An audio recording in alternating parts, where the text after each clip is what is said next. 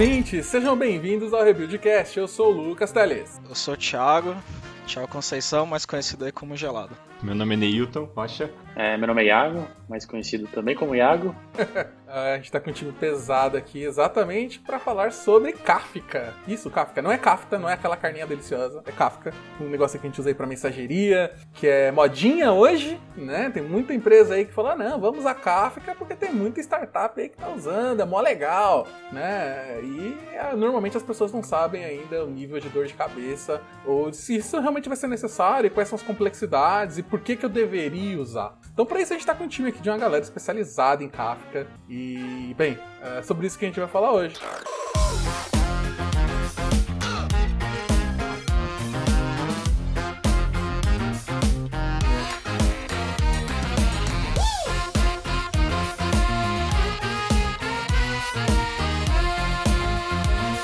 É, beleza? Então, para começar, assim, né? Tipo, Pra quem não sabe, eu queria saber um pouco mais sobre de onde que veio o Kafka, né? Qual é a história dele? Eu sei que LinkedIn foi responsável sobre isso, não foi? Sim, é, o Kafka nasceu no LinkedIn, acho que é o, o Jay Krabs, que acho que eu não sei não lembro mais quem além dele, mas ele, eles começaram, eles, o Kafka surgiu no LinkedIn é, para resolver esse problema, né, de, de você ter de enviar mensagens é, entre sistemas distribuídos, né? Você enviar informações entre sistemas distribuídos de forma assíncrona. E eu não lembro exatamente que ano, mas acho que faz uns 15 anos mais ou menos que o Kafka foi criado, mas que ele evoluiu bastante desde então. Então o, o, o Kafka, ele acho que ele veio como só uma, uma ferramenta de mensageria, né? E aí acho que a partir de 2014 mais ou menos o, o pessoal que criou o Kafka saiu do LinkedIn e criou a Confluent, né? Que é uma empresa, inclusive essa semana agora que a gente está gravando,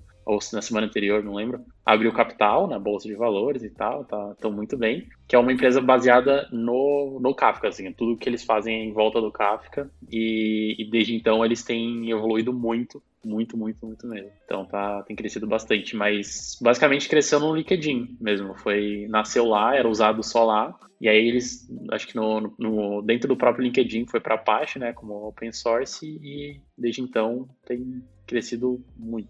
Pois, isso mesmo, né, Iago? Pô, ele nasceu, acho que em 2010, se não me engano, e aí em 2011 virou open source, né? Virou, foi ali pro projeto da, uh, da Apache. E, cara, a Confluent, não sei se eu vou fazer um paralelo correto aí, eu tava lendo bastante para entender um pouco mais sobre como que surgiu tudo, né? O pessoal brinca que eles é tão, o que a Confluent tá para Kafka é a mesma coisa que o Red Hat tá pro Linux, né? Hoje em dia aí.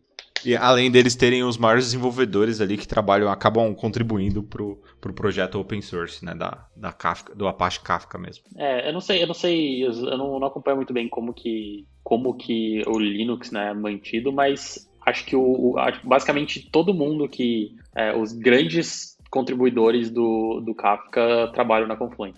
Então, acho que é meio que um, um, um paralelo que não sei se faz tanto sentido, mas o, é tipo o que a Cognitect, né, que é do, do Clojure, que agora é parte do Nubank, é, faz com o Clojure e com, e com o Datomic, né, que basicamente eles têm um time dedicado só para evoluir a, o, o, Kafka, assim como a gente tem só para evoluir o Clojure e o Datomic, uhum. agora aqui dentro. Mas basicamente tudo, tudo do Kafka praticamente sai da, sai da Confluent. E, sim, sim, você tem vários contribuidores de fora, enfim, tem bastante coisa acontecendo também, mas os core developers do Kafka são todos trabalham na, na Confluent hoje em dia, praticamente hum. todos. É tipo Microsoft.NET, tipo. Isso, é. é, mais ou menos isso. É, e a Microsoft, ela, ela, é dona, né? Ela é dona, né, da, de alguma forma, da, do .NET. Eu não sei sim. como é que funciona esse direito.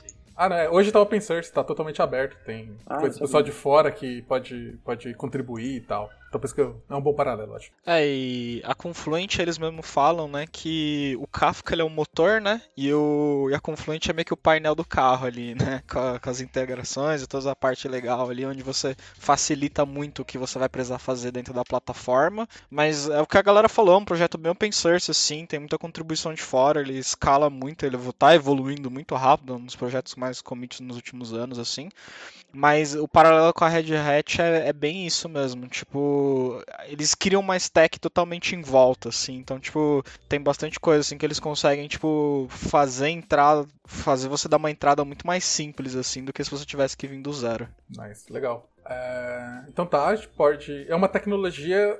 O primeiro uso aqui que eu, que eu vi, que eu pesquei, é sobre mensageria, né? Sobre troca de mensagem entre serviços e coisas do tipo, né? O que me traz muito o, a lembrança de outros, de outros tipos de, de, de, de serviços que fazem a mesma coisa. Tipo, sei lá, a mesma coisa entre aspas aqui, né, gente? Mas é, para mensageria, por exemplo, posso usar um RabbitMQ, uma fila, sei lá, um, algum é, um MSMQ, vários tipos de fila, né? E eu entendo que é totalmente diferente a ideia do Kafka, certo? Ah, e aí eu deixo aí a dúvida que é da maioria das pessoas que eu, eu escuto falar sobre Kafka. Por que, que eu deveria usar Kafka no lugar de uma fila como RabbitMQ? Quais são as vantagens que eu tenho?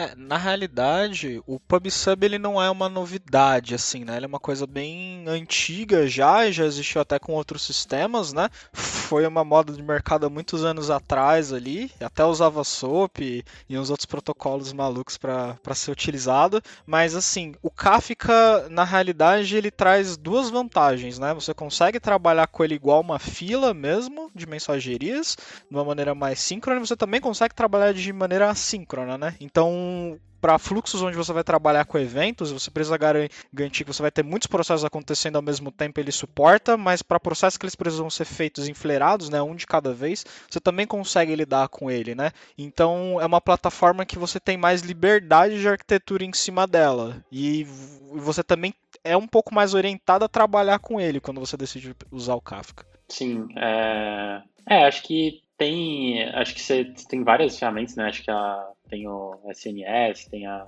SNS mais QS, eu acho, da, da AWS, tem o Kinesis e tal, mas acho que é, é uma dúvida comum, assim. E acho que eu lembro que eu, acho que alguns meses atrás, eu, o pessoal da, da Flash, que é, uma, que é uma startup de benefícios, veio perguntar se, ah, como é que, se eles deveriam usar e não e tal, ou não e tal. É, mas, cara, tipo, né, como tudo, você tem benefícios e malefícios, não é que o Kafka é melhor do que as outras ferramentas ou que ele é pior também, ele tem uma característica específica. Que pro Nubank, por exemplo, faz total sentido, e eu acho que faz mais sentido do que todas as outras, né? Que o, o Kafka, acho que ele tem, ele é um negócio muito poderoso, assim, ele é muito robusto, você tem muita flexibilidade com ele, é, mas ao mesmo tempo ele é muito complexo também. Então, agora recentemente você tem alguns serviços gerenciados, né? A AWS tem o, o MSK, que acho que a gente pode falar depois. É, mas no geral, assim, ele dá um trabalho de manutenção um pouco forte, assim, que é que acho que eu não tenho tanta experiência com outros, mas eu sei que, por exemplo, vários que já, já, já são gerenciados da, da AWS não tem esse problema.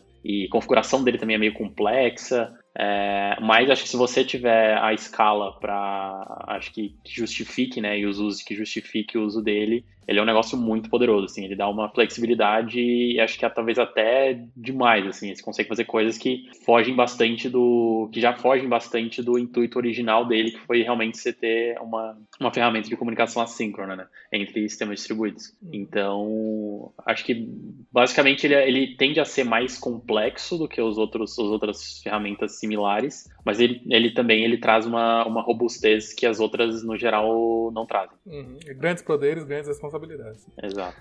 Legal. Mas isso também eu acho que é um ponto que acaba acontecendo uh, como, ah, assim, todos nós aqui de TI, quando a gente vai escolher uma ferramenta, né, a gente tem que ponderar bem qual escolher, né? Porque o Kafka, ele, ele endereça muitos pontos e aí a gente tem que tomar cuidado às vezes para não escolher ela para cenários incorretos, né? Por exemplo, o Kafka tem a peculiaridade que o, o, tempo de informação diferente de um pub sub, por exemplo, uma vez que todo mundo consumiu e a informação não está lá mais disponível, Kafka você pode pegar a informação de novo mesmo que todos os consumidores já tenham recebido a informação uma vez.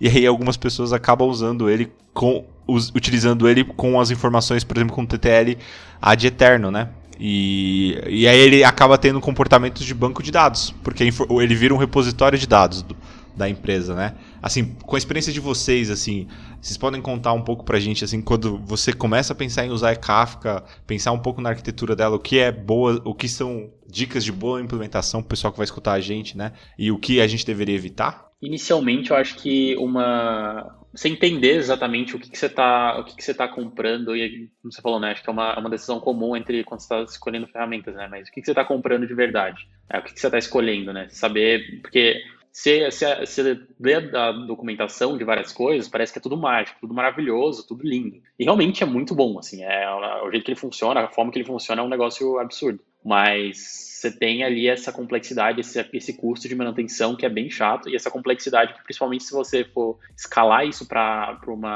um uso muito extenso, né, é, acaba isso você vai querendo ou não, esbarrar em problemas difíceis de resolver e, e, que vai dar, vai dar um certo trabalho. Então, é uma coisa que acho que tem que ser muito consciente, que eu acho que, por exemplo, se você quiser um, um pub sub comum e simples, eu não sei se eu recomendaria o uso dele. Mas acho que no geral ele é bem. Eu não sei, eu não sei nenhum caso de uso né, até agora que eu, além de né, caso de uso que não, não justificam a complexidade, onde ele não se encaixa bem. Acho que, é, dada essa complexidade, eu acho que tudo que você acho que imaginaria para ele fazer, tudo que ele se diz que ele faz, ele faz muito bem. Ah, tem a parte, a parte toda do, do Kafka Streams e, e a questão do banco de dados tem duas, duas faces, né? Você tem a, a, a parte de Kafka Streams, que ele é literalmente um banco de dados mesmo, tem até o KSQL lá que você tem, que você consegue, consegue é, meio que mexer nos, nos, nos dados da, e fazer streaming com, usando, usando SQL.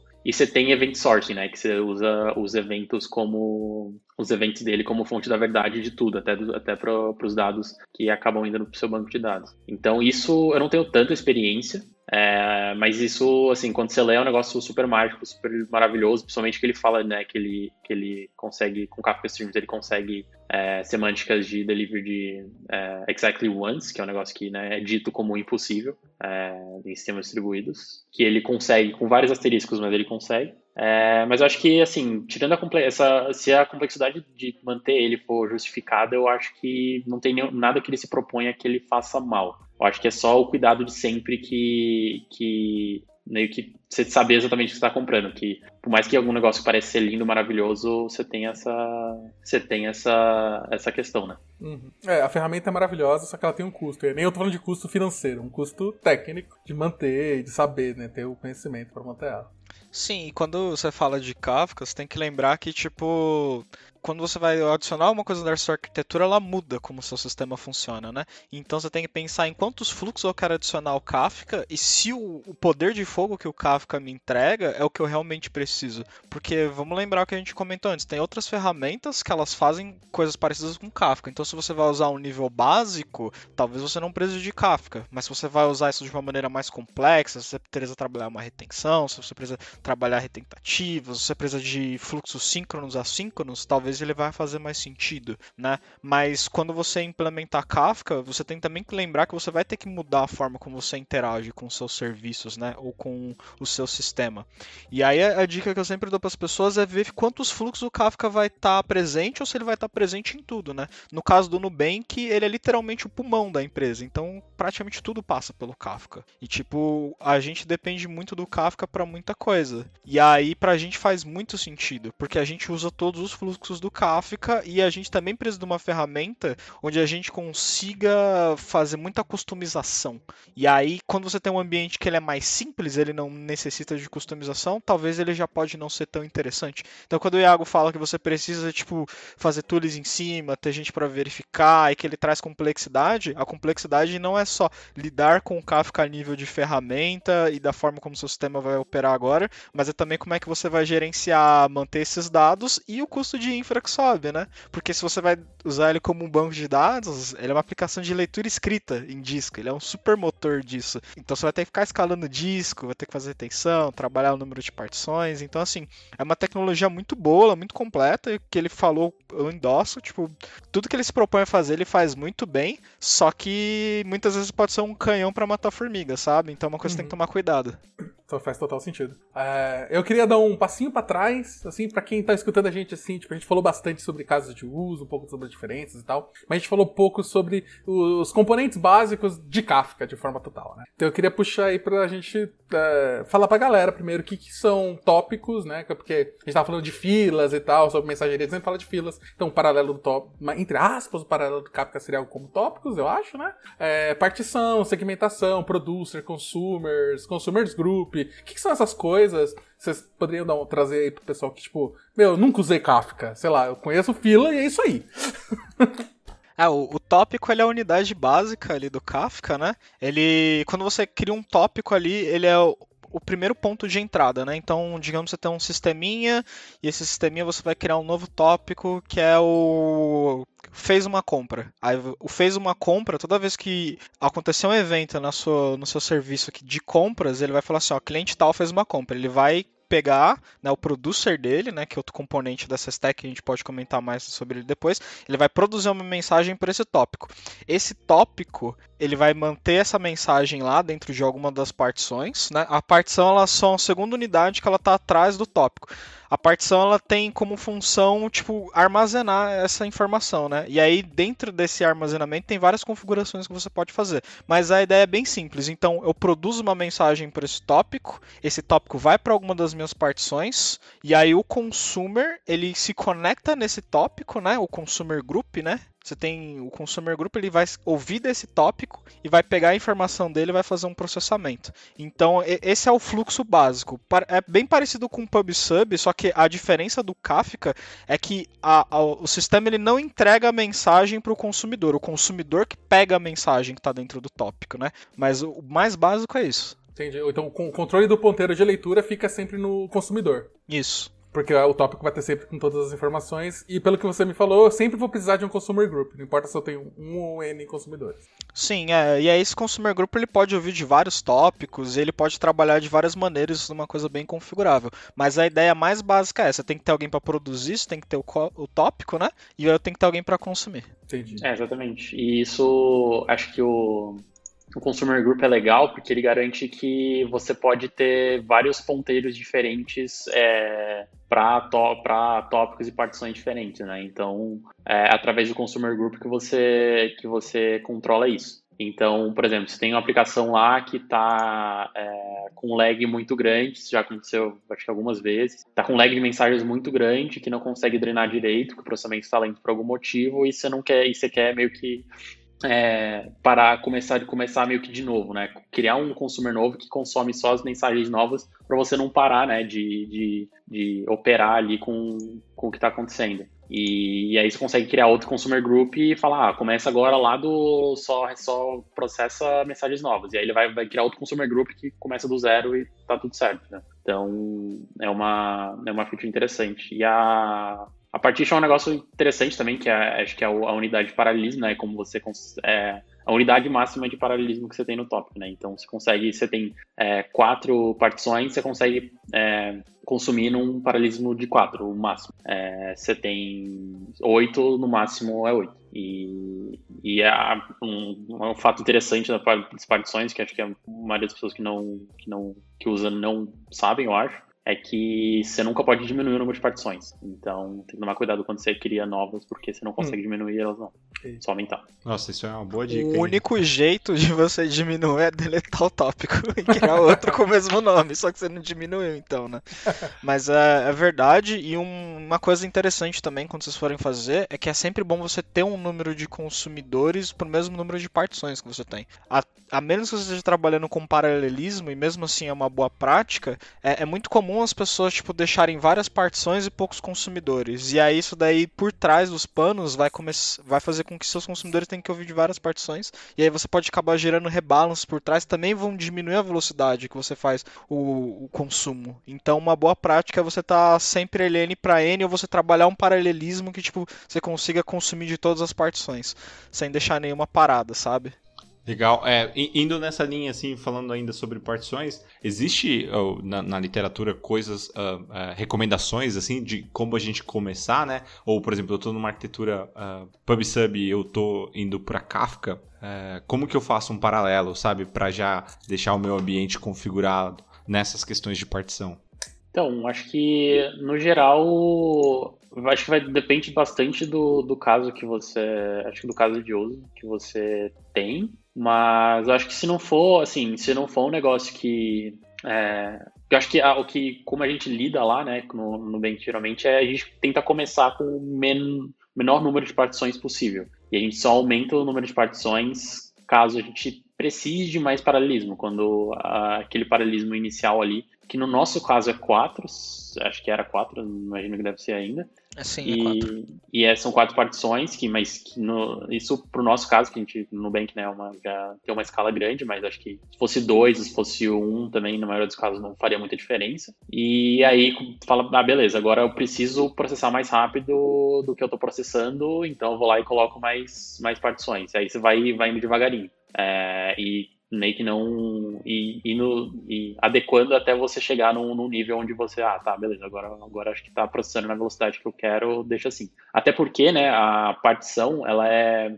Ela é meio. Não, não é. Acho que a pior unidade de, de, escala, de escalabilidade né, do, do, do Kafka é a partição quando você cria uma partição nova, você cria um monte de arquivo no disco, você cria. É, você dá muito mais trabalho para o cluster. É, dá mais trabalho para o cluster gerenciar. Então, por isso que acho que é bom ir com bastante calma quando vai aumentar o número de partitions e só chegar no, realmente no, o, no mínimo necessário para você conseguir fazer o que você precisa fazer com tranquilidade. Assim. É, esse crescimento, como ele comentou, ele normalmente ele é orgânico mesmo, mas tem sim bastante literatura. A gente começa com quatro até por alguns motivos de resiliência e também por a gente já ter uma, a gente já tem bastante intimidade com o microserviço, a gente sabe como o nosso serviço funciona, mas para quem está começando e o Kafka não roda em coisas muito críticas, é sempre bom você começar com, sei lá, uma ou duas mesmo, que nem o Iago comentou, e aí você vai fazendo um crescimento orgânico.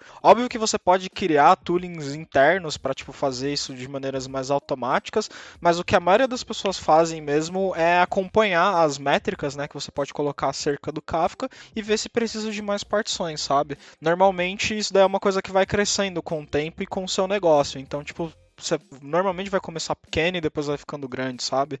Até porque foi o que a gente comentou antes, não tem como você excluir, né? Quer dizer, não tem como você excluir as partições. Então, tipo assim, você precisa começar de uma maneira mais orgânica, crescendo de pouco em pouco, entendendo a situação. E o Kafka ele é muito assim, né? Cada caso é um caso. Então, ele é muito modular, mas você precisa entender que você tem que começar por baixo. Você não precisa fazer over no provision nele todo momento, sabe? Você pode começar simples e ir escalando.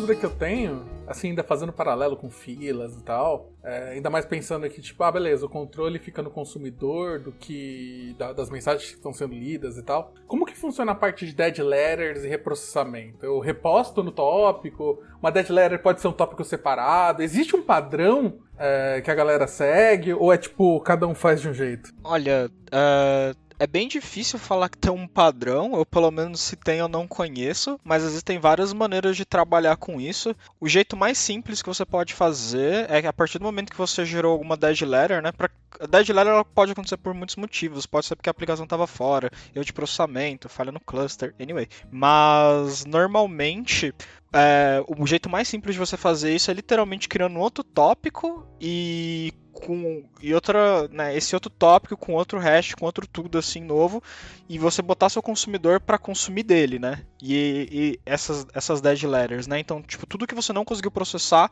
vai ser mandado para outro tópico, né? No Kafka você consegue configurar é, o, o, estado das mensagens, né? Quando você quer garantido que o que o que aconteceu com elas, né? Qual foi o final delas? E aí você manda para outro tópico e consome dele. Mas existem exemplos onde, sei lá, no mercado isso é bem comum, onde o cara vai usar o, o na API do Kafka tem como você ver a data e hora, né? Do, da mensagem. Então ele faz o processamento baseado na data e hora. Então eu tive uma falha naquele determinado momento, vou fazer a leitura só desse determinado momento. Mas a estratégia de retentativa, ela também, assim como o número de partições, ela vai muito do seu sistema, né? Porque a partir do momento que você faz tentativas, tem que ter estratégias internas também do sistema para você garantir que você não tá, sei lá, lendo a me mesma mensagem duas vezes. Então você vai ter que trabalhar com um pouco de indepotência. Então assim, a estratégia é um pouco mais pessoal a nível de serviço, a nível de empresa, mas os jeitos mais simples é esse. Tipo, você pode fazer por data e hora, você pode jogar em outro tópico e só fazer o reprocessamento, mas não tem um padrão a ser seguido. Ele é bem modular mesmo a forma como você faz isso. É, e tem, e tem esse o fator de que o Kafka, por si só, ele não te dá uma ferramenta, né, igual outras ferramentas é, dão, uma, uma, uma, forma de você fazer esse tratamento de dead letters automaticamente. É um negócio que você tem que fazer do seu lado. Ele, por si só, ele não vai te dar nada é, a respeito. Então, mas é basicamente é assim que a gente faz o Nubank, né? A gente tem esse, esse tópico separado e a gente tem um tooling,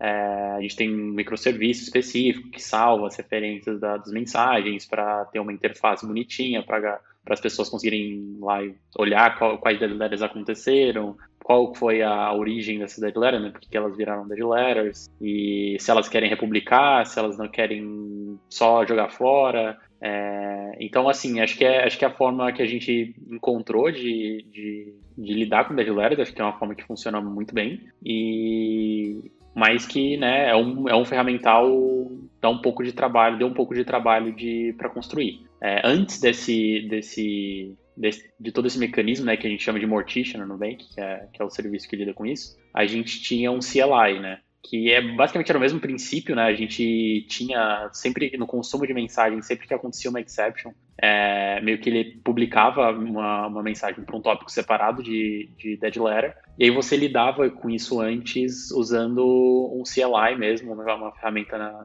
linha de comando, para meio que analisar, às vezes, às vezes queria jogar no arquivo todas as dead letters para ver qual é, se tem algum padrão, enfim, se fazer toda a análise de uma forma mais crua na sua máquina. E só que isso meio que acabou com a escala que a gente conseguiu, acabou chegando, começou a, começou a gerar um pouco de um pouco de trabalho e até algo meio perigoso assim é de perder alguns eventos importantes e, e, tal e aí a gente acabou construindo uma, uma ferramenta um serviço mais robusto em volta então acho que é, é pelo menos assim que, que o Nubank que o Nubank usa mas isso né acho que é a, a complexidade que e o trabalho que a gente que a gente passou a gente falou antes é, meio que reflete nisso também, né? O, acho que dead letter, dependendo de como você usa, é um negócio muito fundamental, assim, se você usa como mensageria, é um negócio muito importante e que você tem que construir um tooling porque o Kafka por si só ele não te dá nenhum tooling pronto para isso. É, mas acho que a, até, pra, até a forma como você construi esse tooling, né, usando o fato do, do Kafka você ter é, as partições ser, ser persistente, né, ser filas persistentes, é, facilita bastante você ter consistência, que pra gente, no caso no Nubank, é muito importante. É você ter certeza que não importa o que aconteça, é, a mensagem que você enviou vai ser isso Isso o Kafka é muito bom em garantir. É, é bom que você falou disso sobre o tempo de vida de mensagem, né? E até que a gente falou um pouco antes, uh, eu achei muito louco, que é Tipo, não, qual que é o. Primeiro eu ia perguntar, que eu não sei, né? Qual que é o tempo de vida padrão das mensagens. Mas aquele negócio, né? Que tipo, a gente falou de tem gente que acaba usando o Kafka também como banco de dados, de alguma forma, né? Talvez para event sourcing, coisas do tipo. E basicamente é você colocar o tempo de vida das mensagens nos tópicos para infinito, né? É, o padrão dele são sete dias mas isso é também totalmente configurável, né? Tanto que tem pessoas que usam Kafka como banco de dados, mas a, o a quantidade de tempo que você quer deixar suas mensagens lá, a gente vai falar bastante isso, mas no, no, no caso específico é bem configurável, sabe? Uhum. Porque eu, essa é, acho que é um, desse é um dos maiores poderes do Kafka, é quando você pode interagir com a ferramenta e deixá-la muito proprietária, sabe? Para o seu problema. Então, no Nubank mesmo, a, a, gente define isso de várias maneiras, né? Então, a gente tem tópico que tem retention period, que ele é tipo, sei lá, de meses, tem alguns que vão ser sete dias, mas o default mesmo que a gente usa hoje hoje em dia, se eu não me engano, são 14 dias, né? Que a gente garante que, tipo, pô, esse dado precisa ficar lá e a gente precisa manter. Mas você também pode usar como a, gente já comentou como banco de dados e isso daí fica para sempre. Empresas que têm o ETL, né, como seu produto principal, normalmente fazem muito isso, porque o Kafka ele funciona bem como um banco de dados, né? Você consegue manter toda a sua informação e ele não só funciona bem como banco de dados, como você consegue distribuir informação desse banco de uma maneira muito mais tranquila, né? de uma maneira muito mais API. Então é, é, bem fácil de trabalhar. Mas é um resource do Kafka que ele é totalmente customizável e a única coisa que você tem que ficar esperto com ele é porque dependendo do seu volume né, de mensagens, você está enchendo o disco. Então você vai ter um custo de máquina ali que é do seu disco. Então você está na Amazon, você tem que ficar de olho nos seus EBS, né? Porque a maioria das, como a maioria das pessoas sabem, disco encheu em, em host virtualizado, encheu por completo, muitas vezes você perde o host. Então é sempre uma coisa para você ficar de olho. Em fluxos críticos que nem o nosso, a gente tem que criar todo um tool em volta dele de alertas e tipo, ou ir crescendo o disco automaticamente conforme a gente vê que ele tá enchendo muito rápido, sabe? Pô, legal, hein? É, é, bem legal esses insights que vocês estão trazendo, assim, ajuda bastante quem, quem tá começando com Kafka a entender quais são as boas práticas, né? Em cima né, nessa questão, assim, de é, tempo de vida, você já comentou já que é, você, os lugares que você passou têm diferentes tempos de vida, né? Mas hoje, por exemplo, a gente tem essa questão muito de proteção de dados, né? E aí a gente tem que cumprir algumas obrigatoriedades de coisas que vão ter um tempo de vida X, outras vão ter um tempo de vida maior, né? É, e também tem uma questão que é em relação à boa prática, né? Assim, a gente vai começar a usar Kafka, vai começar a transportar N informações ali, né? Como que a gente uh, trata essas informações? Quais tamanhos de payload normalmente a gente começa a trabalhar ali? A gente usa algum modelo padrão é, por exemplo, um Ávaro, quando eu vou é, postar a mensagem no Kafka, né? Ou como que é uma boa prática ali para a gente começar a trabalhar com isso? Até encryption, né? Acho que é interessante. Se isso, rola. isso mesmo. Então, isso, isso acho que rola. É, acho que no geral o, o Kafka ele tem um interop muito forte com o Avro, né? Falando de, de como, como serializar, né? Mas no fim, assim, o que ele recebe é um array de bytes, assim, é um monte de byte. O que ele armazena mesmo é um monte de byte. É, o Kafka em si, né, os clusters, eles não sabem, eles não fazem a menor ideia de como que essa informação está tá serializada, como que vem, é só um monte de byte que ele vai lá e salva. É, isso tudo, tudo é, como você serializa, é, é configurado nos clients, né, nos consumers, nos producers. E... Isso significa que eu posso usar, tipo, JSON, é, protobuf, qualquer coisa. Sim, Sim, é. Aí vai de acordo com o que você precisar também, né? Tipo, é, JSON, por exemplo, você tem a facilidade muito grande de ser muito simples, é muito fácil você serializar e deserializar um, um JSON, assim, não tem muita complexidade, mas ao mesmo tempo ele é lento para você serializar e deserializar, uhum. é, e você tem, você não pode, sei lá, o Avro, por exemplo, ele é muito rápido, ele é tipo performático pra caramba, e você não tem. Só que ele é um pouco mais complexo. Você não pode, não é simplesmente sei lá e tipo, ah, tenho esse mapa aqui, eu tenho esse dicionário, essa, esse, esse grupo de dados, essa estrutura de dados, eu só transformo em árvore aí. Você tem toda uma uhum. complexidade de configurar esquema, de, e, e aí é é, vale se vale a, se a, essa complexidade vale a pena ou não. Hum. Pro Nubank, Isso me lembra bastante a, Protobuf até, né, nesse sentido. Também, é, Avro, Avro e, e, e Protobuf são, são bem parecidos. É, mas acho que no Nubank a gente usa hoje, se não me engano, usa Transit, eu não tenho certeza, acho que o Gelado pode confirmar. E, mas a gente usou JSON por muito tempo, a maior parte do tempo foi a gente usou JSON, mas é porque o nosso caso de uso não é um caso de uso onde os ali um, um, milissegundo, um ou outro milissegundo vai fazer diferença na serialização e serialização ainda, é, na maioria dos casos. Então a gente, a simplicidade do JSON resolveu o nosso problema por muito tempo. É, mas é, para o Kafka, acho que qualquer coisa que você colocar, ele, ele, vai, ele vai funcionar bem. Vai depender do, do, do caso de uso. Manda YAML logo. Hoje em dia no Nubank, na verdade, a gente suporta um monte de tipos de serialização. Inclusive, esse é um ponto que é bom a gente ressaltar que quando você trabalha com Kafka, você precisa falar para seus consumers como você vai serializar as mensagens, tá? É, é uma parte que você vai ter que fazer ali na sua Common Library para lidar com Kafka. E no Nubank a gente tem muitos fluxos diferentes hoje, então a gente tem vários tipos para falar a realidade. Então a gente tem Transit, a gente tem JSON, a gente tem dados tem... com PII que vão usar um formato diferente. Sim. Então assim, a gente suporta vários e uma coisa muito legal do Kafka é isso, né? Você consegue lidar com muitos fluxos diferentes, com muitos tipos de serialização diferente. Então isso não acaba sendo um problema, acaba sendo mais, de novo, uma personalização que você pode fazer ali baseado no seu ambiente, né? Então como a gente tem fluxo crítico com Kafka, tem dados que eles são feitos com, com Transit, mas a gente tem coisas que são feitas com JSON que são informações mais nice to have, sabe? Tem, coisa, é, tem uns novos que eu vi que tá usando até DN, né? Que é tipo um formato Sim. muito muito closure, é muito específico. Na verdade, e, é o tá formato próprio do closure, né? O nosso é. JSON. Então, assim, Exato. sim, a gente tem fluxos que ele rodam com EDN, porque para você fazer a comunicação entre os serviços ali, né? Até porque o Clojure você consegue trabalhar o EDN com funções mais diretas, né? Você não precisa fazer renderização dele de novo dentro do código, né? Ele, ele, é nativo, então uhum. você consegue chamar uma função direto no seu EDN. Então, para comunicações simples entre serviços, né? Onde você está fazendo simples trocas de dados, a gente usa EDN. Mas tem serviço que já vem do, do JSON. Sim. E aí, tipo, agora a gente tem fluxo que agora estão usando Transit, a gente está adicionando mais, a gente está até fazendo uma, uma parte nova no Common Kafka que é só para lidar com serialização e talvez a gente mire uma biblioteca só de serialização. Nice. É, assim, só para quem nunca ouviu, é, EDN tá para Clojure que nem JSON tá para JavaScript. É nesse sentido assim mesmo, sabe? Tipo, é, faz parte ali, é um subset quase.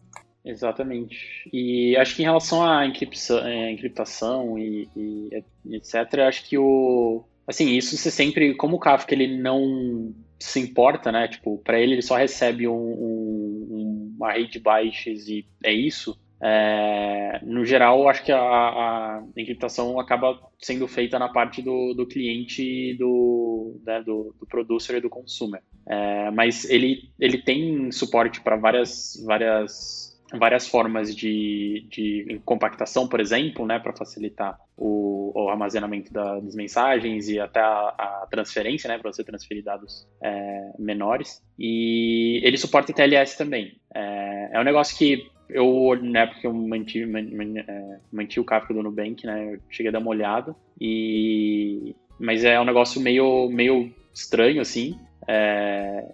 e você tem um custo meio alto, assim, de computação, né, tipo, acho que ele machuca bastante a performance, porque você tem que, quando você, o, o, o Kafka, né, o cluster do Kafka, ele usa muito o page cache né, do, do Linux, né? porque ele basicamente o que o, o que o cluster do Kafka faz é escrever e ler do disco. E o page cache ajuda bastante, né? Que é o, o page cache basicamente é um todo Linux você tem um ele ele usa a memória que você não está usando ele usa como meio que um cache para o disco. Então, geralmente ele escreve no cache antes e depois no, no, no, disco. Né? E, obviamente, como acesso à memória é muito mais rápido que do disco, acaba se ganhando uma performance muito grande. E com o TLS, por exemplo, você não pode mais fazer isso. Porque com o TLS você precisa é, encriptar tudo, então você ele vai lá e escreve direto no disco, ele não passa no, ele não tem como passar no, no page cache, isso tem um custo de performance que dependendo do caso pode ser justificado, mas que no Nubank a gente lida com essa questão de segurança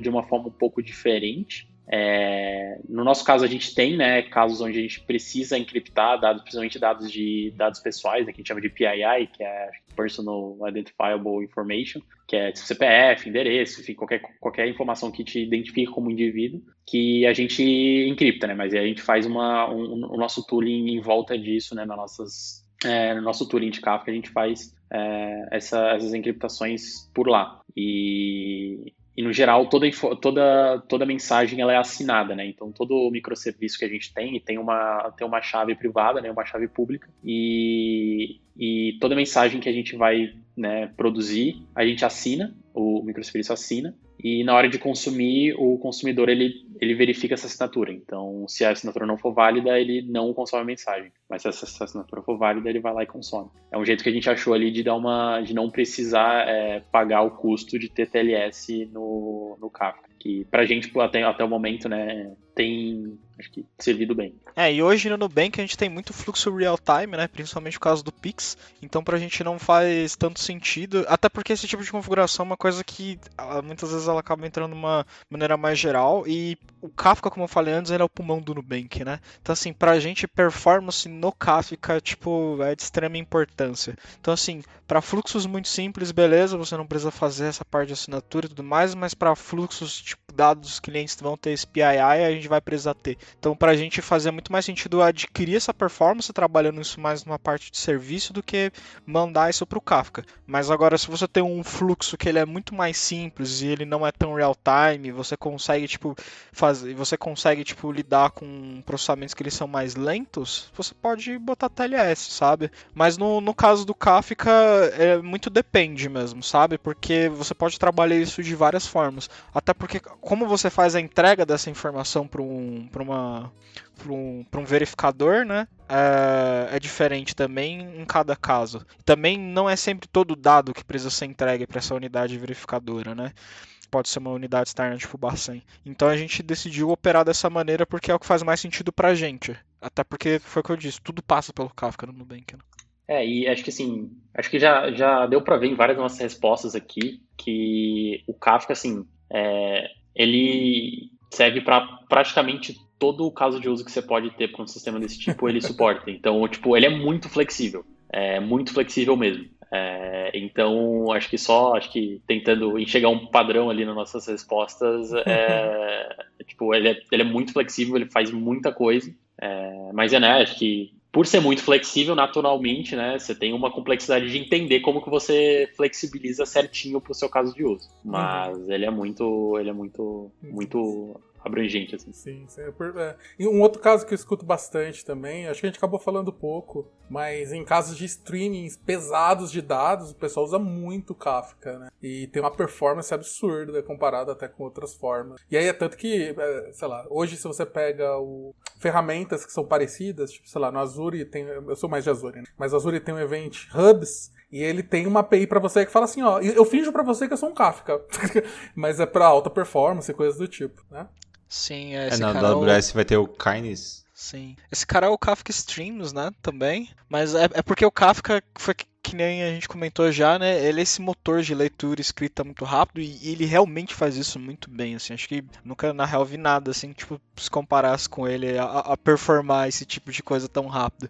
Então dá, assim, para você trabalhar fluxos que tem esse, esse streaming de dados muito grande, né? Que é essa passagem de dados muito grande de um lado para o outro e tipo e trabalhar fluxos real time de uma maneira bem saudável, sabe? É, é, totalmente possível fazer isso com Kafka e é tipo é totalmente escalável, o que é o que é mais incrível e a maioria das soluções de mercado ou copiam ele ou usam ele por baixo. Sim. É, você tem, acho que é, é, o legal é que o Kafka ele consegue fazer isso com muito pouco recurso, né? Acho que no fim ele acaba o que acho que no tempo que eu mantive ele no, Nubank, eu acho que o o que mais dava trabalho, assim, de, em relação à performance, né, o que deixava a performance um pouco mais complicado e acabava levando a gente a, a precisar escalar o, o, cluster, é o número de, além do, que é o, mais o, que é o que todo mundo, é, que é o que acho que é a informação mais comum que tem na comunidade, né, que é o número de tópicos e partições, né, o número de partições no geral, é o número de consumers e producers que você tem para ele. Isso acho que afeta bastante, que no nosso caso foi, acho que a maior, a maior parte das, dos, das dificuldades que a gente teve de escalabilidade foram porque tinha muitos producers, muitos, cons, muitos consumers, principalmente consumers. É, que isso é um negócio que acho que você não vê tanto muita gente falando, mas que a gente lá já sofreu um bocadinho com. Assim. E o Google falou assim, é, é um negócio absurdo o quanto que ele aguenta de throughput de mensagens. É, é um negócio insano, assim. É, mas quando você começa a colocar muitos, muitos consumers é, e muitos producers, mas acho que mais consumers, para muitos tópicos, mais muitas partições, aí acaba ficando complicado, você acaba precisando escalar. Porque meio que cada consumer, ele, ele acaba virando o, o I.O. acaba virando mais o bottleneck, né? Então cada consumer ele faz um monte de coisa é, a nível de rede, e isso acaba e tem ele tem toda uma API de metadados que na época que eu que eu, que eu mantinha o Kafka, que eu acho que a gente usava na época 1.0, 1.1, é, era um negócio que dava bastante problema. Mas, no geral, assim, o Kafka ele usa muito pouco a CPU, os clusters de Kafka eles usam muito pouco a CPU mesmo, assim. Eles praticamente não precisam de, de CPU, é, porque praticamente tudo que eles fazem, tudo que o cluster do Kafka faz é usando disco, né? Escrever no disco, por isso que acaba precisando bastante de memória, que é por causa do page cache, que eu comentei, né, que você deixa escrito no disco mais rápido, e I.O. no geral, né, que é que é escrita no disco. Uma coisa que deixa o Kafka bem escalável hoje em dia, principalmente para quem está rodando em cloud, né? E a ideia da, do pessoal é mais a cloud hoje em dia, é porque eu puxo mais para AWS quando eu vou falar, né? Mas é, as outras clouds também permitem isso. São os discos, né? Então, no passado, né? Eu lembro quando eu trabalhava, o Iago ainda estava com a gente no time, a gente usava um tipo de disco que tipo não não fazia tanto sentido pra gente, né? Porque a gente usava tipos magnéticos de disco mais simples, né? Que são os HDs. E aí tipo, hoje em dia a gente já usa SSD e a gente já mudou para a gente já foi para GP2, agora eu migrei para GP3. Então, antigamente a gente tinha um problema muito grande de throughput, I/O e tipo hoje em dia a gente não tem mais, porque a gente consegue escalar isso na cloud, né? Então, assim, conforme o tempo vai passando, o Kafka está se tornando cada vez mais escalável também, porque a infra das clouds tem permitido é, essa parte do disco, que, que, antes podia ser um gargalo, ela ser mais modular. Hoje em dia você consegue até migrar o tipo do disco sem parar a aplicação. Então, assim, realmente o que ele falou tá totalmente correto, mas um ponto aí que a galera pode ficar de olho é que se você precisa escalar a Kafka, principalmente se você vai trabalhar com esse streaming muito pesado, hoje em dia é possível, é muito mais fácil. Vai te custar um pouco a mais, né? Porque a gente tá falando de escalar a infraestrutura, mas tipo, hoje em dia você consegue sim ter um scale mais rápido de, de disco, né? Que era, uma, era um dos problemas ali para quando você escalar a Kafka no passado. Para quem não tá na cloud, aí você vai ter um pouco mais de dificuldade mesmo, porque no Nubank a gente tem muito microserviço, então o que o Iago falou era total realidade, porque a gente tinha, hum, tipo, sei lá, o dobro de consumidores ou triplo de consumidores para cada microserviço. Então, tipo, sei lá, a gente na época tinha uns 400 microserviços, né, quando esses problemas. Então é um ponto para você ficar de olho. Acho que hoje o ponto mais importante para você ficar de olho na escalada do Kafka é no disco. É, acho que tudo. Acho que geralmente o que mais dá, o que mais dá trabalho, o Kafka ele é tipo, clusters, ele é, o cluster do Kafka ele é 100% disco, assim. Então, mas acho que se você der sorte, acho que o, eu não sei como é que tá, né, o, estado do, dos, do, já dos Kafkas gerenciados hoje em dia, mas teoricamente os Kafka gerenciados já você não vai mais precisar lidar com essas coisas, né? O, os gerenciadores cuidam disso para ti, o que é uma facilidade imensa é, se né, caso dá certo. Eu não, vou, eu não coloco minha mão no fogo porque eu nunca usei, mas eu não usei ainda, mas é, caso mas funcione bem, mano, é maravilhoso. Nunca usei, muito, mas confio. Muito mágico, muito mágico. Pô, super legal aí esses insights que vocês estão trazendo, assim, acho que para quem tá começando com Kafka é sempre legal. E aí, em cima disso, eu queria fazer uma pergunta também, que é, assim, a, a gente entendeu aqui o que é Kafka, né, quais são os ganhos, os problemas que a gente pode ter, né, é, e aí, é assim, escolhi que eu vou usar Kafka. Pô, escutei aqui o podcast, escolhi que eu vou usar Kafka. E aí vai vir a seguinte pergunta. Vai para um ambiente onde eu vou fazer a gestão, é, hoje a gente tem alguns players no mercado aí, que nem a Confluent, né? Que a gente conversou ali no começo, que é um dos fundadores do Kafka. Uh, e ou a gente vai para um serviço da AWS que nem o Amazon é, MCK, né? Ou a gente vai para outras vertentes que nem o Kinesis da AWS, assim. De experiência de vocês de outras empresas, assim, quais os pontos que a gente deveria olhar para escolher um ou outro? Eu tenho o Event Hubs da Azure também, só para o garoto Microsoft. Desculpa.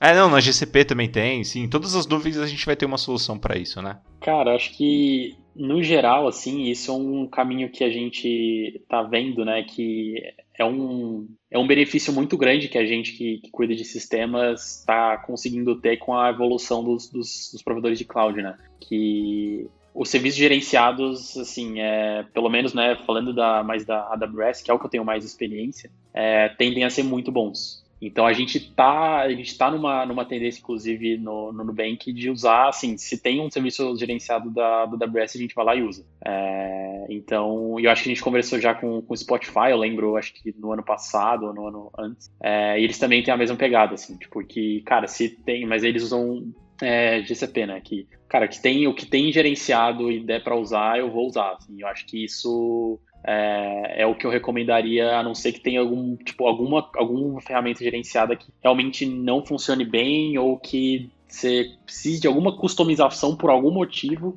que se ele não consiga te dar, mas é bem, acho que costuma ser bem raro. É, não sei como é que tá os planos ali, se a gente tem planos para migrar pro, pro MSK, né, já que a gente usa o AWS, mas por exemplo, né, o Kubernetes, que o Nubank também usa bastante, é, a gente usava, assim como a gente usa o Kafka hoje, né, que a gente fazia todo o, o provisionamento é, por nós mesmos, mas aí eu falo, mano, não tem por que a gente fazer mais isso. Agora a gente está migrando para o EKS, que é o serviço gerenciado de Kubernetes do, da AWS. Então, acho que, cara, se tenta ao máximo usar, a, minha, a dica que eu daria, acho que, cara, tenta ao máximo usar é, alguma coisa mais gerenciada possível, assim. E, e, só se não der mesmo, aí, aí você tenta alguma coisa mais, mais on demand, mas é, é, muito é muito legal assim, eu, tudo que eu acho que os, essa, todos os serviços que os provedores de cloud estão dando já para tirar muito trabalho da, da, da, gente que mantém. Sim, eu concordo. E tipo, acho que os únicos dois impedimentos que você pode ter para usar uma, uma ferramenta pronta do mercado assim, né, esses gerenciados,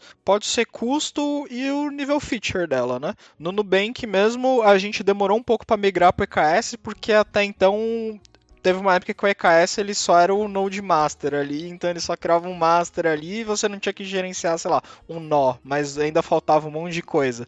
Aí a gente falou assim, bom, pra gente por enquanto não é interessante, né? Mas o EKS evoluiu muito, hoje em dia, pô, tem uma stack inteira, um monte de coisa pode fazer com ele.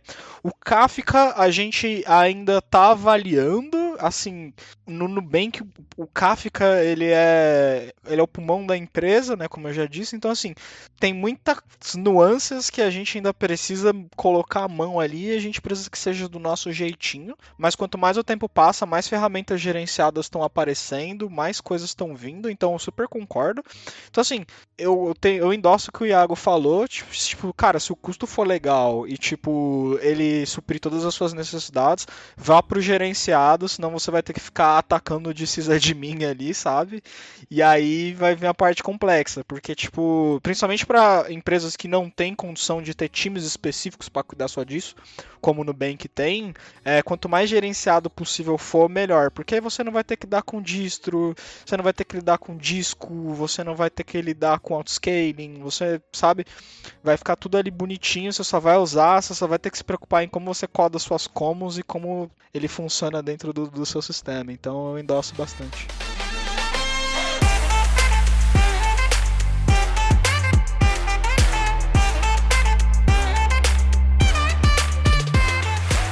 Eu queria também voltar um pouquinho, porque assim, eu não sei quanto que as pessoas são, mas eu sou aquele tipo de pessoa que quando eu começo a mexer com alguma coisa e começa a aparecer nomes estranhos, eu começo a ficar ansioso e eu preciso ver o que, que são as outras coisas. É... Talvez seja algo que a gente devia ter falado um pouco antes, mas toda vez que eu vejo o Kafka, na parte que é, né, que é a gente que vai cuidar no caso, né, que a gente vai ter um time e tal, tem um tal de Apache Zookeeper que tá sempre por ali. Né? O que, que é esse cara? Pra que, que ele serve?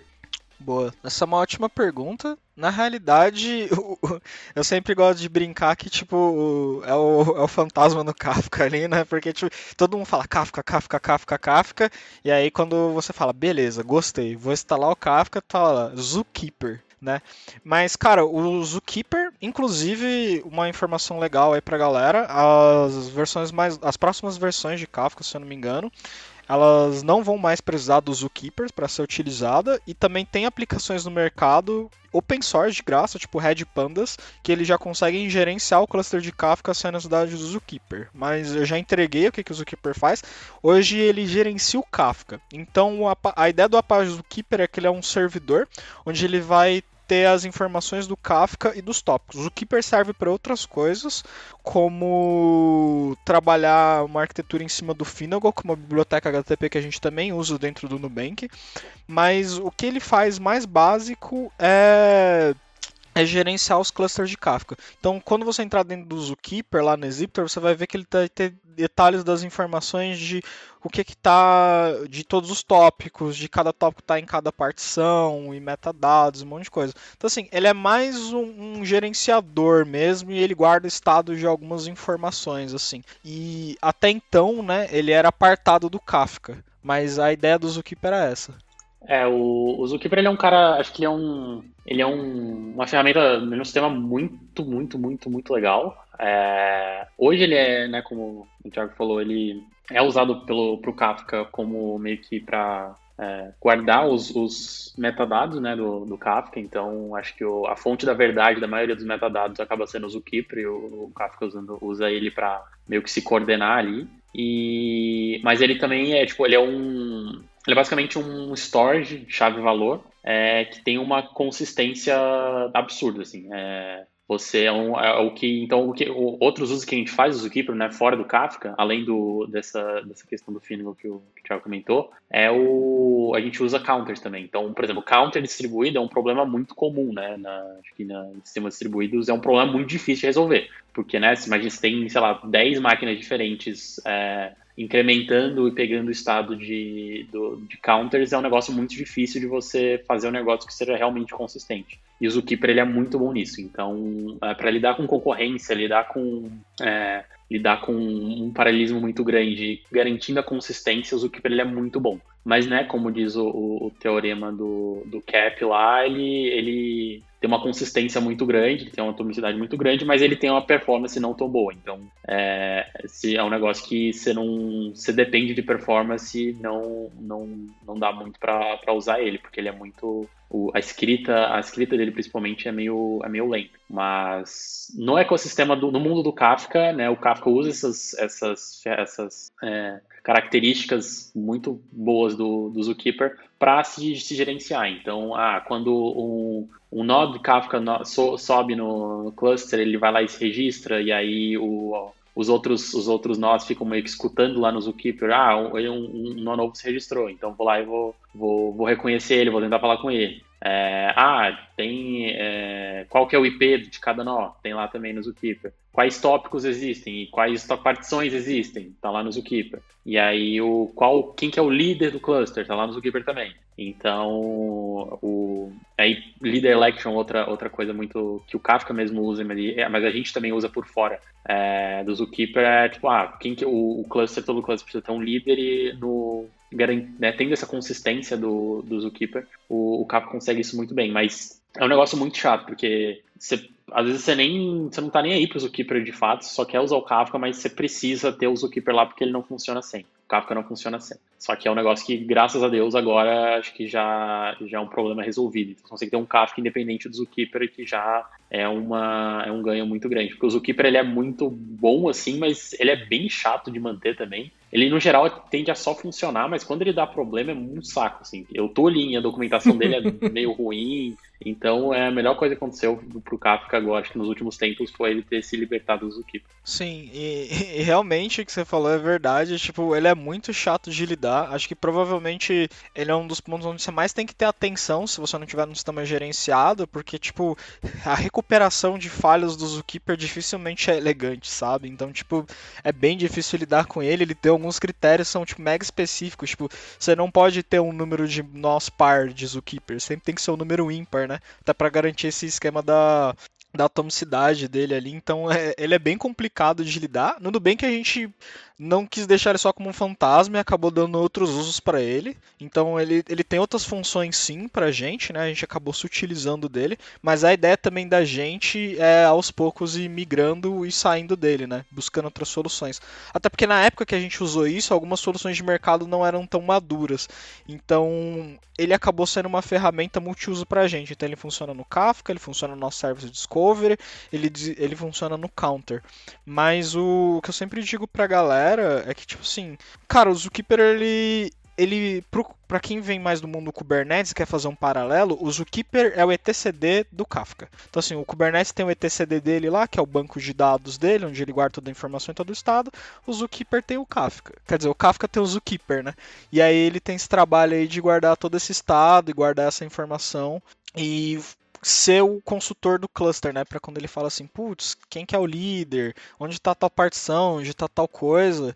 Tanto que esse é o motivo da do esse é o motivo do Zookeeper ele não ser muito elegante quando ele falha, né? Tipo, sei lá, morreu todos os nós do Zookeeper, tipo, morreu todo o seu estado ali, sabe?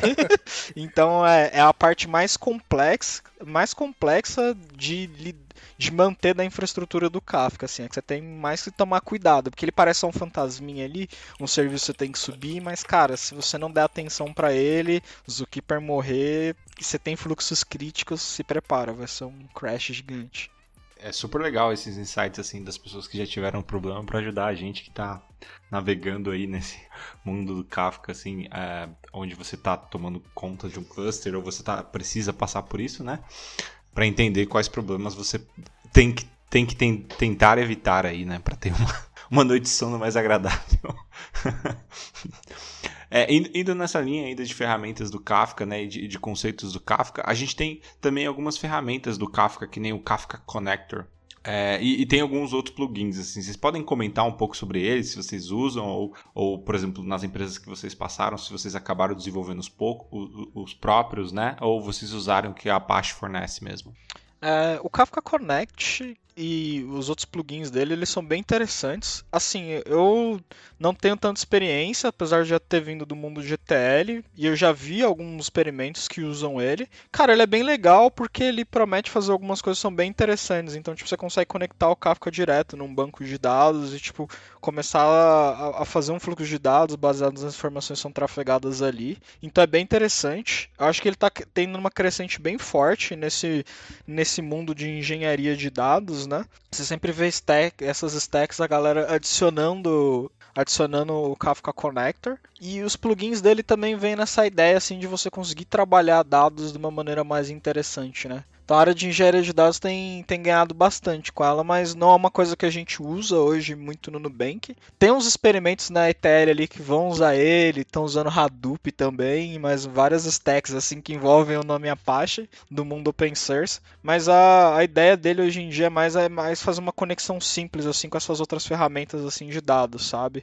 E aí ter uma publicação mais fácil dessas informações para você trabalhar ali no, no seu sistema, no seu, na sua ETL, no seu fluxo de dados ali. É, é bem interessante, assim, e também é mega configurável, assim. Eu acho que hoje é um nome mais forte, assim, para quem vai trabalhar com fluxos de dados em ETL, assim, é tipo Kafka, assim, tipo, e suportar isso também, sabe? É, acho que tem uma. Acho que no geral, assim, o, o que aconteceu, né, acho que historicamente, foi que o Kafka, né, ele, ele cresceu ele, ele cresceu sendo essa ferramenta muito robusta e muito flexível, que suportava vários casos de uso diferente. E, e aí o pessoal foi começar, beleza, começou a aproveitar essa flexibilidade para criar essas ferramentas que para facilitar a vida de acho que das, das pessoas usando o Kafka. Então, assim, é, o Kafka Connect, o Kafka Streams, por exemplo, são coisas que assim nada que eles fazem é, são únicos, assim, ah, você não, não tem como fazer de outro jeito. É, mas são ferramentas que acho que a comunidade criou para meio que facilitar a vida de quem começa, quem quer começar a usar o Kafka, quem quer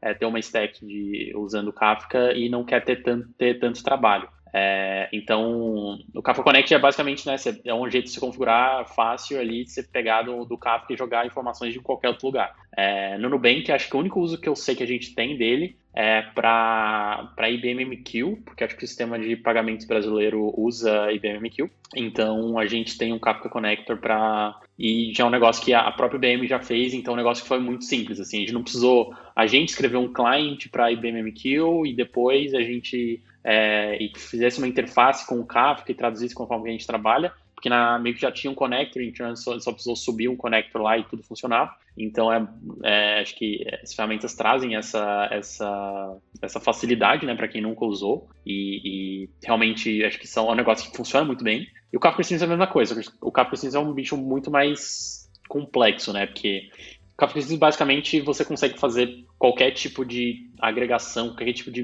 Porque assim, se você para pensar a maioria dos fluxos, né, que de microserviços de negócio, em algum nível ele é um meio que um map reduce, né? Que você meio que você tem vários eventos acontecendo e de alguma forma você precisa agregar esses eventos e distribuir é, isso de alguma forma, né? E expor isso de alguma forma. Basicamente, em algum nível, em alguma forma diferente, usando uma forma muito generalizada, é isso que as lógicas, a maioria das lógicas de negócio fazem. E o Kafka Streams ele é uma plataforma que você faz tudo isso pronto em real time, né? E o Streams realmente você vira, tipo, literalmente um banco de dados. Então você, é, pela interface dele, você deixa de ver só eventos é, separados e independentes, você começa a ver agregações mesmo e coisas que você salva é, no, no, no, disco do seu cliente que você consegue acessar em qualquer momento. É, e a gente acaba não usando isso, porque a gente já faz isso, né? Já cria, a gente tinha criado, antes do Kafka Streams existir, já tinha criado uma formas e, e, um jeito de trabalhar que não usava Kafka Streams para fazer agregações. Então, é, a gente acaba não usando, mas é, tem muita gente que usa, muitos casos específicos que usa, e que também funciona muito bem, né? Acho que é, um, é uma ferramenta muito boa para quem para o que se propõe a fazer. Tem a questão, né, ela, ela é um pouco chata, ela é um pouco complexa, mas dado tudo que ela se propõe a fazer, é impossível ela não ser complexa. Mas acho que o que, o que aconteceu, acho que a, a, tendência da comunidade, a tendência da Confluent também, foi justamente né, aproveitar dessa flexibilidade toda do Kafka para construir um monte de coisa em cima, para que hoje em dia, assim, praticamente tudo, se você é, se você tiver disposto, né, tem como se fazer toda a sua lógica de negócio da sua empresa e de qualquer fluxo quase que 100% usando o Kafka. Assim. É, até tipo, a lógica de negócio mesmo que vai processar os eventos usando Kafka Streams, é, ou usando o próprio Kafka como banco de dados, como fonte da verdade, enfim, dá para você fazer praticamente tudo hoje usando o Kafka. É, não sei né, se, né, se é a melhor, a melhor escolha para a maioria dos casos, né? Aí vai de, de, cada, de cada um. Mas acho que foi essa, foi essa a tendência, né? Acho que essa flexibilidade que permitiu com que várias dessas ferramentas fossem criadas e que eu acho que como a comunidade é, acabou evoluindo é, em volta dela. É aquele negócio, né? É, faz tudo, se vai ser útil para você, bem, depende. você tem que ver. É, a, a, a, frase do consultor, depende, né? É, exatamente.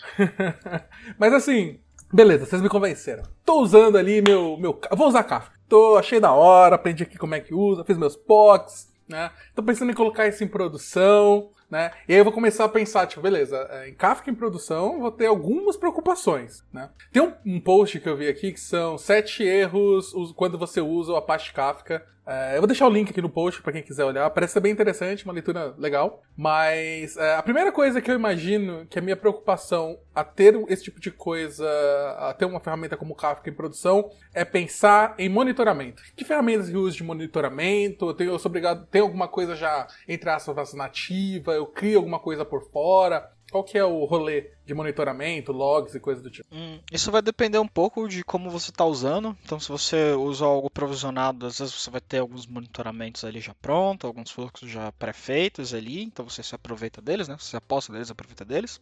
Se você tem um fluxo mais nativo, que é igual ao nosso, né? Que a gente faz tudo do zero, Uh, você vai ter algumas opções tipo Burrow Exporter para exportar as métricas do cluster, né? Ele é um projeto também do LinkedIn, mas a gente tem toda uma configuração que a gente fez em cima dele também interna, né?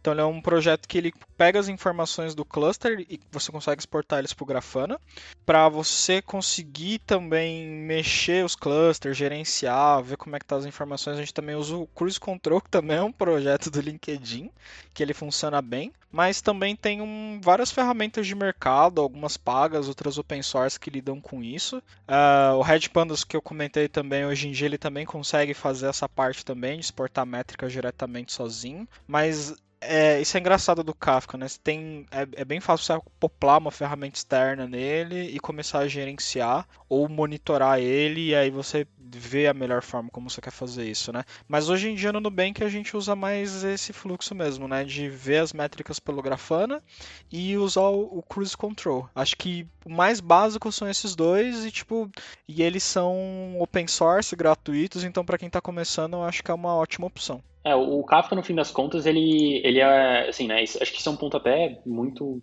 pertinente de, de falar, não só nesse assunto, mas o Kafka, ele é, ele é escrito em, ele é feito em Java, né? É, o, acho que os bro, o, o broker, né, mesmo, ele roda em Scala, mas os clients são feitos em Java, né? Mas Scala é, é meio que roda na, na, na, JVM também. Então, as métricas do, do Kafka vai, vão para vão para JMX, né? Que é um, meio que uma forma de monitoramento meio que nativa do Java, que você consegue plugar em várias outras coisas, inclusive no Prometheus, que é o nosso caso, né? A gente pluga o Prometheus no, no, no JMX e aí a gente extrai as métricas do que o, o próprio Kafka exporta direto para o pro Prometheus. Acho que assim como tem para o Prometheus, tem para várias outras ferramentas de monitoramento também. Então, geralmente, é, isso, o, o fato do, do, da JMX permitir te dar, dar, também essa flexibilidade de você conseguir monitorar usando qualquer coisa que você usar. É, mas você tem isso, mas realmente você tem essas outras os outros monitoramentos que às vezes você vai querer que o Kafka em si ele não te dá diretamente, ele até te dá, mas não de uma forma tão simples de ver e tão intuitiva. Então você tem várias dessas, dessas ferramentas, igual o, o, o Burrow,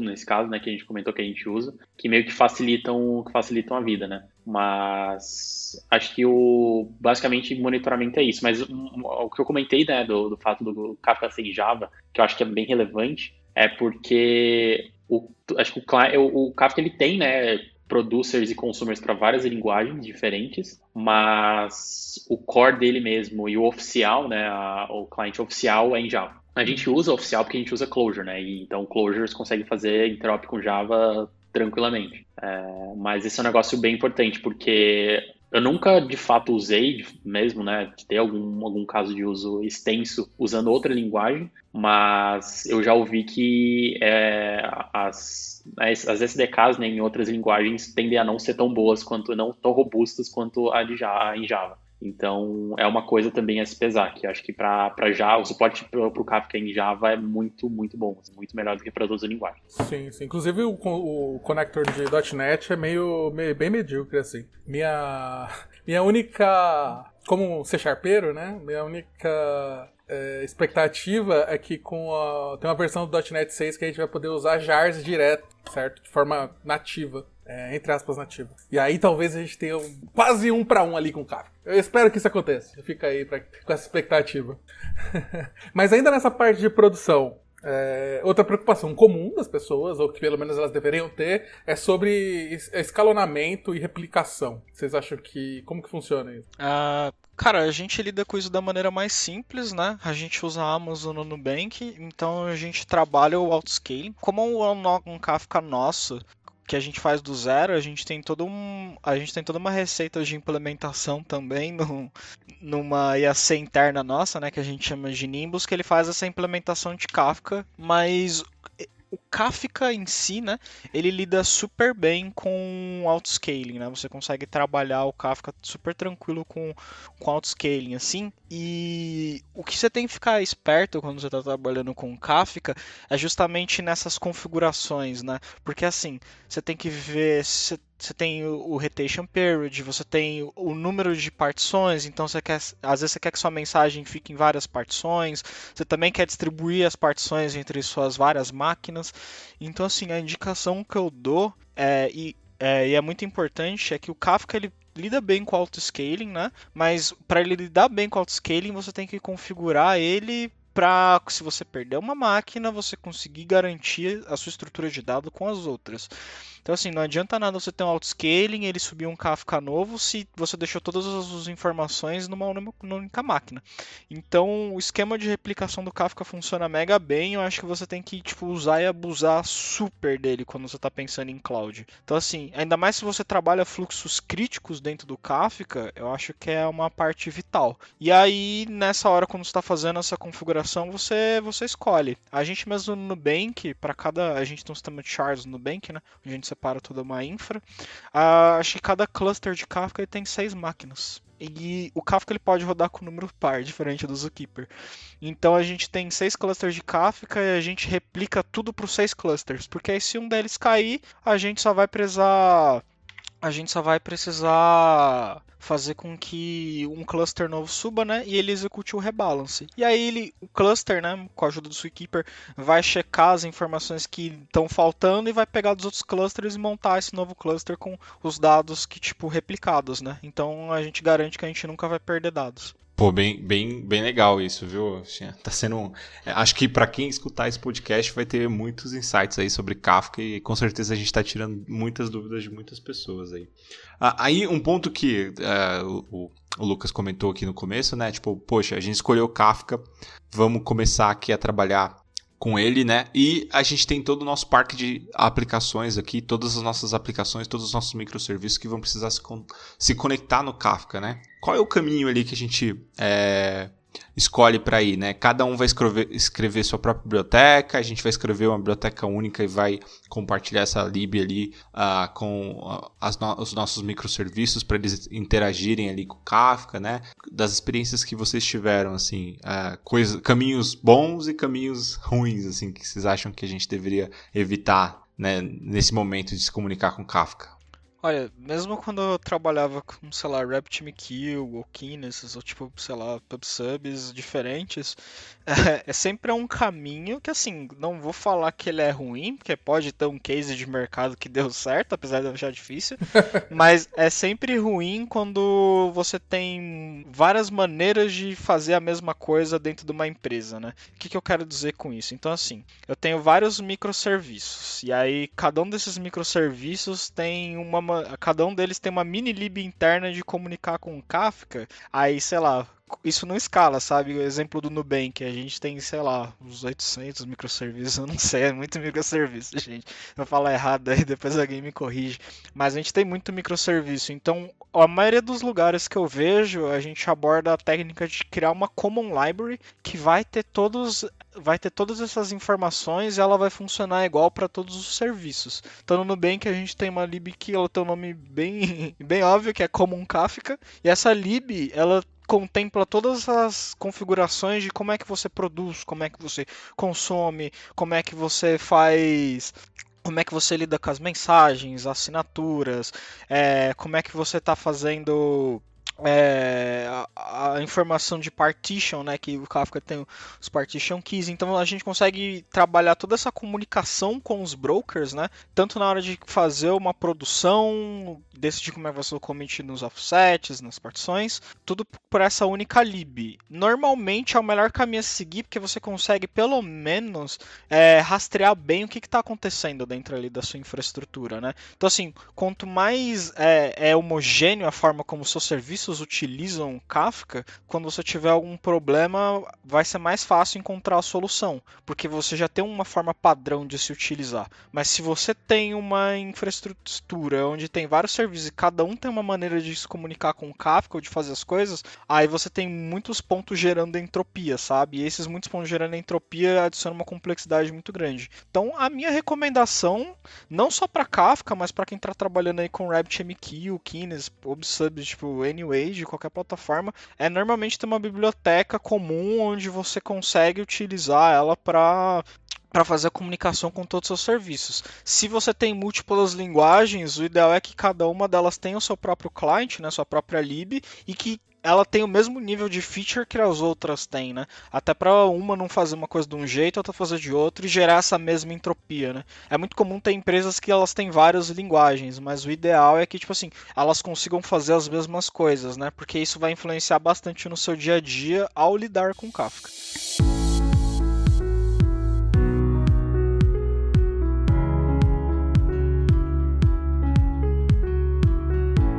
É, então, mas, cara, muita coisa, gente. A aula de Kafka aprende mais aqui do que vendo os cursos do Alura, se pá. É, e aí agora eu quero. Falando em Alura, eles não estão pagando nós, mas Paulo, meu amigo aí, paga nós, eu te aceito aí, um patrocínio. é, onde que eu vou aprender Kafka, certo? Onde que vocês acham que seriam lugares mais maneiros para eu procurar? Algum material que vocês recomendem? É claro que a primeira coisa que a gente falar provavelmente vai ser a própria documentação da Confluence e tal. Né? Mas aonde? Além da Lura, né? O curso da Lura de Kafka é bem legal, gente. Fica aí a dica. Uh, bom, eu sou o tipo de pessoa que eu gosto de aprender as coisas lendo. Eu não sou muito bom com cursos, porque eu não consigo ver vídeo. Quando eu vejo, eu acelero muito, porque eu não tenho paciência, eu quero ficar explicando as coisas. Eu sou muito cara da leitura, mas assim, a, a, se eu for recomendar mesmo uma leitura de Kafka, a própria Confluent criou o livro, né? E esse livro ele é gratuito, então é só você ir lá no site e vender sua alma para eles. Não, brincadeira. É, você dá seu e-mail para eles, aí eles vão spamar um pouco, né? No seu e-mail, mas tem um livro deles de Kafka que é, tipo, excelente. Ele te ensina muita coisa sobre Kafka, assim. É, tipo, é, é bizarro o como ele te ensina detalhes, como as coisas funcionam por trás, a forma como você escrever essa Common Library. É, tipo assim, cara, assim, eu recomendo muito essa leitura. Mesmo que você faça curso, faça outras coisas, assim, esse livro, assim, ele é uma, uma bíblia, assim, que, tipo, vai te guiar muito, assim, vai te ajudar muito a entender o que é o Kafka, como ele funciona, como ele pode se adequar ao seu sistema. Mas, como os amigos já comentaram, tem a Alura, que eu acho muito interessante, tem a documentação da Confluent, que também é bem boa, né? E eu acho que por aí tem outros cursos, outras coisas, mas o que eu mais recomendo, assim, hoje para aprender Kafka é, cara, leia o livro e é muito fácil você deployar Kafka numa, na sua máquina, né? Ainda mais com Docker hoje em dia. Então, cara, leia o livro, faça experimentos. Foi pelo menos a maneira como eu aprendi a lidar com Kafka e o dia a dia no Nubank. Mas para quem tá começando e a empresa tá pensando em migrar pro Kafka, leia o livro. Tô meio Tim Maia, né? Mas leia o livro. É, eu acho que eu concordo, acho que o, o livro é muito bom. E acho que ele, o Kafka ele tem uma documentação muito boa, assim, também. Acho que eu lembro que é, provavelmente o site que eu mais passei tempo lá, a página web que eu mais passei tempo é, enquanto eu trabalhava, né, enquanto eu mantinha o Kafka, era a página da Confluent que, que meio que tinha a descrição, né, de todas as configurações do Kafka, assim. É, nossa, eu ficava, tipo, muito tempo lá e, tipo, tinha muita coisa. Mas Acho que é, acho que é isso, assim. É, acho que é experimentando, né? Acho que é. Tem essa parte teórica que acho que é um, dá um embasamento muito bom. Mas eu acho que assim, eu não sou nem de curso e eu também não sou tanto de leitura, assim. Eu tento ler porque tem coisa que realmente não tem como ler. Não leia, mas, cara, o melhor jeito que eu aprendo as coisas que eu gosto de lidar é, tipo, fazendo, fazendo, tipo, de alguma forma. E também é, o, Kafka, tipo, é muito fácil de você, de você tanto deployar isso quanto escrever a sua o seu producer, o seu consumer, ou até né, exercitando conceitos usando o próprio consumer e, e producer que já vem no, no, na ferramental do Kafka, né, que é o console consumer, console producer. Então, acho que tem, tem bastante coisa. Acho que o Kafka, a nível de documentação, ele é, ele é bem, ele é muito bem servido, né? Principalmente agora com, é, acho que com a comunidade crescendo, né? E com isso vem, por exemplo, o Slack da, o Slack do, da Confluent, que também tem muita, muita coisa, muita discussão. É, dá para você acho que, pesquisar erros e problemas que as pessoas já tiveram. É, mas acho que, acho, que tá, acho que a gente está bem servido aí de, de conhecimento.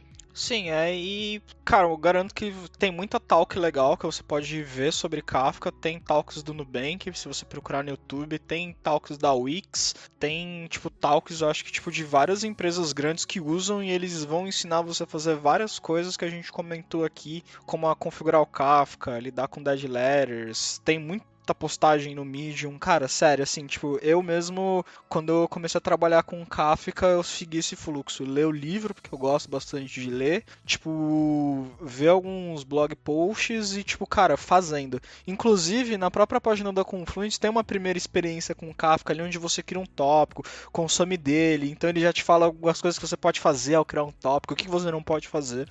Eu acho que o, o gostoso do Kafka é que ele é uma ele é um serviço que você, tipo, é muito de você fazer coisas com ele. Ele não é aquela coisa muito teórica, de você ficar horas lendo só. Você pode fazer e, tipo, a, aprender ali no, no dia a dia, sabe? Então, assim, procure realmente fazer mesmo coisas com o Kafka, fazer experimentos, chegar aos limites dele, é, fazerem erros acontecer para você aprender a falhar de maneira elegante. Tem até um, um vídeo na, no, no YouTube da Confluent que ele é muito bom, que ele mostra como é que você pode forçar erros para você aprender como trabalhar com dead letters, sabe? E aí, com esse conhecimento, você consegue fazer uma coisa que ela se adequa tão bem ao seu ambiente que, tipo, você fala assim, nossa, sei lá, Kafka é incrível, tá ligado? Que foi meio que que a gente fez. Então, acho que a recomendação é mais essa mesmo. Ler cara, tem talks também, mas acho que é principalmente um experimento prático, sabe? Acho que você tem que viver o Kafka para você usar ele, principalmente. é, inclusive, acho que acho que eu dei uma palestra no Kafka Summit de 2019 é, meio que dando detalhes mais de como o Nubank usa Kafka e como o Nubank resolve alguns dos problemas é, usando o Kafka do jeito que a gente usa, né? Então a gente tem tanto a nível de consistência, como como a gente lida com problemas de negócio, é, como é que é o nosso ferramental, né, de lidar com levels, enfim. Uhum. É... Tá gravado esse, essa talk? Tá gravado. Faz tempo que eu não vejo o link, mas acho que provavelmente tem no YouTube. Se pesquisar, ah. acho que Nubank Kafka Summit 2019 em Nova York, deve ter. Deixa eu vou deixar o link. Eu vou procurar e vou deixar o link aqui no post, pessoal. Beleza. É, coisa eu te mando também depois. Pô, bem legal esse material, assim, uh, no final aqui, que a gente consegue compartilhar com todo mundo, né, para aprender. Uma outra dica que eu ia dar também é, por exemplo, se você nunca trabalhou com nuvem, você consegue, todas as nuvens hoje fornecem um período de trial, né, ali, AWS, GCP, que você tem, tem um valor em dinheiro que você pode usar ali por um período e você consegue explorar esses serviços que a gente comentou aqui do Kafka, né, como AWS MCK. Uh, e além de usar Docker na sua máquina ali, né, é, porque no final, por mais mais que você leia os livros, a melhor, a melhor forma de aprender é mão na, pra, é, mão na massa ali, você vai conseguir uh, ter uma visão clara, né, do que a gente comentou aqui sobre uh, producer, consumer, né, você vai fixar bem esses conceitos aí. Acho que é, é um bom caminho, assim, ler bastante e também praticar. Sim, total. É. Eu gosto muito de cursos, porque eu gosto de aprender por osmose enquanto tô fazendo outras coisas. Então, provavelmente deve ter alguma coisa no Plural Site, o próprio Alura que a gente falou. E assim, mas nada substitui também, como vocês já falaram aqui também, você pegar lá, subir seu Kafkazinho do seu Docker, brincar, ver, forçar os erros, ver como se comunica, sofrer, chamar a gente no Twitter, falar que nada funciona, tá tudo bem. Pode chamar, inclusive. e eu acho que é isso, né? Uh, a gente falou aqui bastante, esse podcast tá bem grande já. E, bem, se vocês ficaram com alguma dúvida, tem mais alguma coisa que vocês gostariam de saber sobre Kafka, ou alguma coisa que vocês gostariam de comentar sobre o que a gente disse, podem postar, pode escrever no post desse blog, pode me chamar no Twitter, ou chamar quem tiver com o Twitter aqui no post, não sei se o pessoal aqui todo mundo usa Twitter, é, ou na rede social específica. É, eu agradeço quem ficou até aqui, eu agradeço todos os convidados, porque esse foi um papo muito incrível. Pô, valeu pessoal aí pela oportunidade, foi mega legal estar aqui falando sobre Kafka, explicando um pouco sobre arquitetura, falando sobre um pouco do design, falar um pouco sobre o Nubank, aí eu agradeço o espaço. Mas é isso, pô, obrigado pelo espaço, bem legal o, o podcast e precisando, estamos aí. Pô, a gente aprendeu muito aqui com vocês. De verdade, assim, uh, Thiago e Iago, muito obrigado por compartilhar a experiência de vocês com a gente aqui. Ajudou bastante. Tenho certeza que muita gente vai olhar para o Kafka com outros olhos depois desse podcast. Os links de todas as redes sociais estão no nosso post, assim como tudo que a gente, no, assim como tudo que a gente comentou aqui, tudo que a gente, tudo de informação que tiver, eu vou tentar colocar aí para vocês, tá, galerinha? É, eu acho que é isso, no mais nada mais, pessoas. Valeu, falou.